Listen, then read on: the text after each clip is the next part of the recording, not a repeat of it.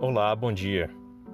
Amanhã, dia 20 de novembro, teremos uma transmissão ao vivo de uma mensagem pelo profeta, presidente da Igreja de Jesus Cristo dos Santos dos Últimos Dias, Russell M. Nelson.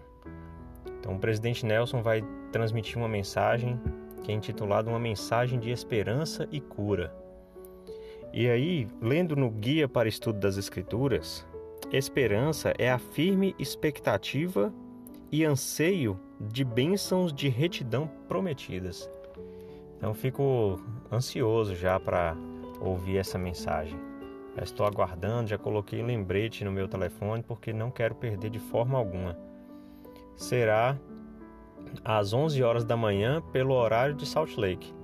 Pelo horário de Brasília, são 4 horas a mais, então será às 15 da tarde. Então, de acordo com o local onde você estiver ouvindo essa mensagem, busque na internet qual é o horário correspondente para você, de acordo com esse horário de Salt Lake, que lá em Salt Lake vai acontecer às 11 da manhã.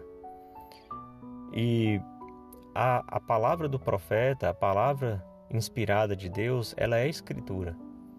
E na carta de Paulo aos Romanos, no capítulo 15, no versículo 4, ele disse: Porque todas as coisas que dantes foram escritas, para o nosso ensino foram escritas, para que pela paciência e consolação das Escrituras tenhamos esperança.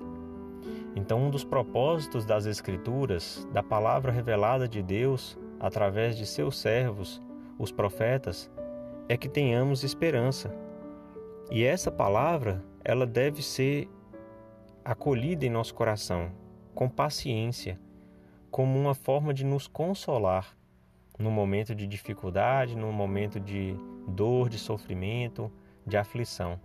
E muitas pessoas estão sofrendo já há algum tempo com todos esses acontecimentos, com a questão da pandemia, mas também com todas as outras coisas que vêm em consequência, é, o desemprego e a dificuldade e nós estamos vendo aqui no, no Amapá, né, no estado brasileiro do Amapá, uma crise terrível por causa da falta de energia elétrica e já está afetando as pessoas há 15 dias.